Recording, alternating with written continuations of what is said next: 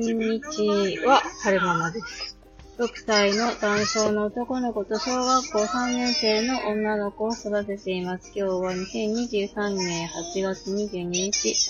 火曜日の朝撮ってるんですが、眠くなってきてしまったので喋ってみるけど、あー、眠い。ばそうかと思います。なんか、ここ、昨日ぐらいからかな、お姉ちゃんが、私のベッドで大の字、私のベッドじゃないな。まあ私が寝てるベッドで大の字になって寝てるので、あの、ちょっと狭いスペースで寝てるからか、体の疲れが取れてないんですよね。寝室には、うんと、ワイドダブルのベッドと、その横に、うんと、あれは、クイーンサイズかなのマットレスを敷いて、で、はるくんが落ちるといけないからってことで、その、クイーンサイズのマットレスの方には、えー、夫とはるくん、なんか、女の人がすごい熱そうな顔して歩いてますね。大丈夫かな？そう、熱中症アラートでしたけど、大丈夫ですか？この先は、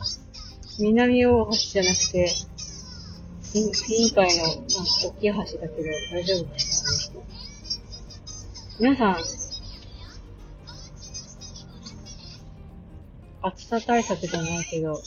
毎日暑いですけど、大丈夫ですか？話が飛びますけども。えー、秋田は例年だと、お盆が過ぎると暑さがぐっと和らぎ涼しくなるんですが、今年の夏は、えー、猛暑が続いてますね。連日、熱中症アラートが、バンバンバンバン、あの、携帯、携帯じゃないか、スマホの方に通知が来てるんですけれども、今日も、えー、危険な外気温になるので、屋外での活動は避けてくださいっていう風に通知が来てましたね。うちも新しい少ないんだよね、はーくんね。そう、で、ベッドの話なんですが、そのクイーンサイズの方に、はるくんと夫が寝てるんですよ。で、夫が子供たちに寝かしつけてくれるので、えー、いろいろもろもろ、次の日の準備とか終わったら、私が寝室に上がって、えー、ワイドダブルサイズのベッドの方で私は寝てるんですけども、ちょっと前にはね、そう。で、お姉ちゃんはどこで寝てるかっていうと、自分の部屋で寝てるんですよ。寝てたんですよね、ここ最近は。なんですけど、ちょっと前に、えー、そう、夏休み入ってからかな。なんかなかなか夜眠れない、寝つけない、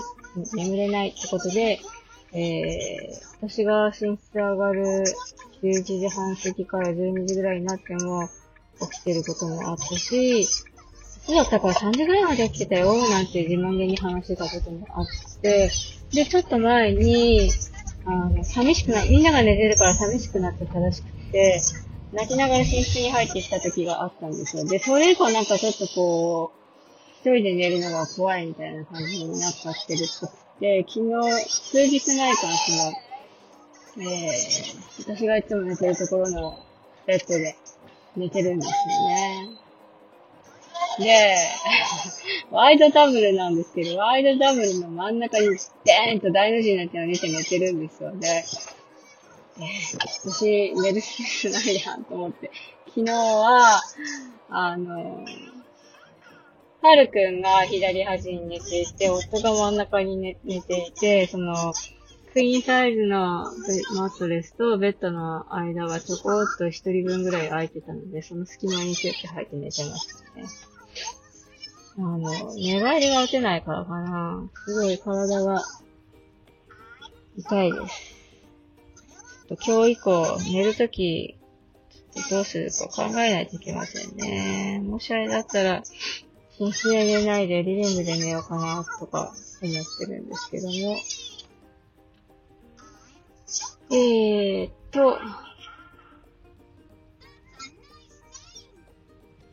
何の話しましょうかね。えー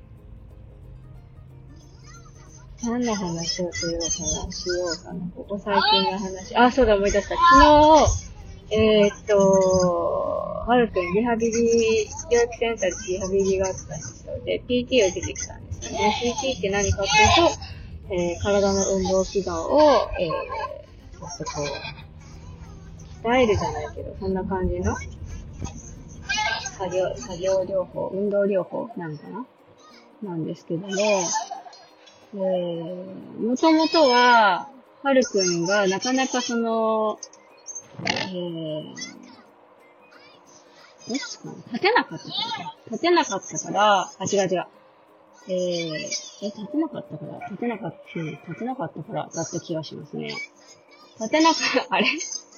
同じこと何回も繰り返してますけど、立てなかったかだったか、歩けなかっただか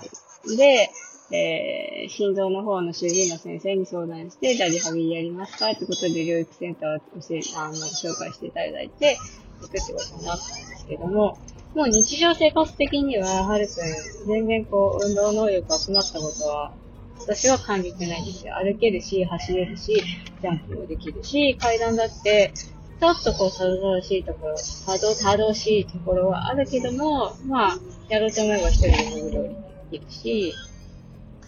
そう。で、その P、P の先生にもなんか困ってることありますか？と言って、いや、日常生活する上では全然特にないですっていう話をして、ただ、なんかその、自発で、まあ、発達検査してもらったんですけど、自発の方では、なんか平均台が苦手みたいですよ、みたいな話をされてたので、あの、その旨お伝えしたところ、昨日はその平均台で歩くことについて、いろいろこう、レクチャーを受けました。で、えー、と、平均台の上を歩くためには、えっ、と、まあ、バランス？バランスとか、えー、そうね、バランス感覚がそんなことないとできない。まあそうですよね。で、片足で、えー、3秒ずつ維持できるとか、えー、まっすぐのラインをこう、踏んで歩くことができる。で、イライラするけど、バランスとって、えー、捉えることができる。そんなような能力を、えー、必要とするらしいんですけれども、ちょっと疑問に思ったので、平均台の上を歩けるようになると、日常生活でどんなメリットがありますかっていうふうに聞いてみたんですよね。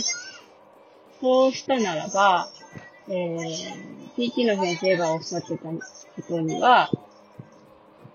えー、っと、なんだっけな、平均台の上を歩けるようになると、歩く姿勢が綺麗になるって言ってましたね。モデル歩きみたいな。うんと、足をピシッと揃えてまっすぐ立つって結構、天井の人でも、難しかったりするじゃないですか。あのー、足、ピシッと揃えてまっすぐ立ってるとグラグラしてきたりしません？で、あの、か、体の、えー、なんていうのかな、バランスを取るために、どっちかっていうと足開いてた方が踏ん張りやすいじゃないですか。で、はるくんもそんな感じで、やろうと思えばできるんだけど、あんまり足揃えてピシッと立つのは、えー、不安定とかをやりたくないと。で、すぐ足を開いてしまいたくなっちゃうんですよね。で、そんな感じで癖がついてるから、なかなかその、平均台の上を歩くみたいな、そういうのが染み、染みつかないっていうか、まあ、苦手としてる感じらしいんですよ。で、それができるようになると、えー、歩く姿勢が綺麗になるっていうふうにおっしゃってましたね。あの、今は、うんと、ちっちゃい子みたいに、ポテポテポテポテ、ドタドタドタドタって歩くんですけど、これは今まだちっちゃいから可愛いけど、大きくなってくると、なんかか不格好に見えるらしくて、それが、その体幹が、対して、えー、平均台の上を、上手に歩けるようなバランス感覚が備わると、モデル歩きじゃないけど、なんか綺麗にスッスッスッと、綺麗に、綺麗に歩けるらしいんですよね。そうなのか、って思いながら、なんか最近、私の体感がズレズレなので、まっすぐ立つの難しくなってきたなって 思ったりしてました。なんか、その多分、なんでしょうね。背筋とか腹筋が弱くなってるんでしょうね。だから、なんか、足の裏の変なところに、タコみたいなのができたりとか、角質が硬くなったりとかしてるし、もうちょっとこう、インナーマッスルを鍛えないといけないなぁ、とは思ってるんですけれども、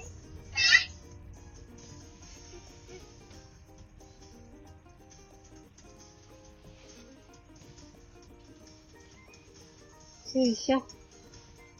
保育園に着いたので、おしまいにしたいなって思います。最後まで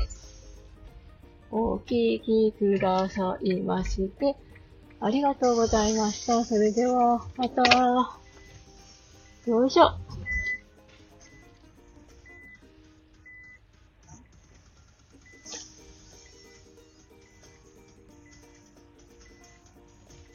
よいしょよいしょ。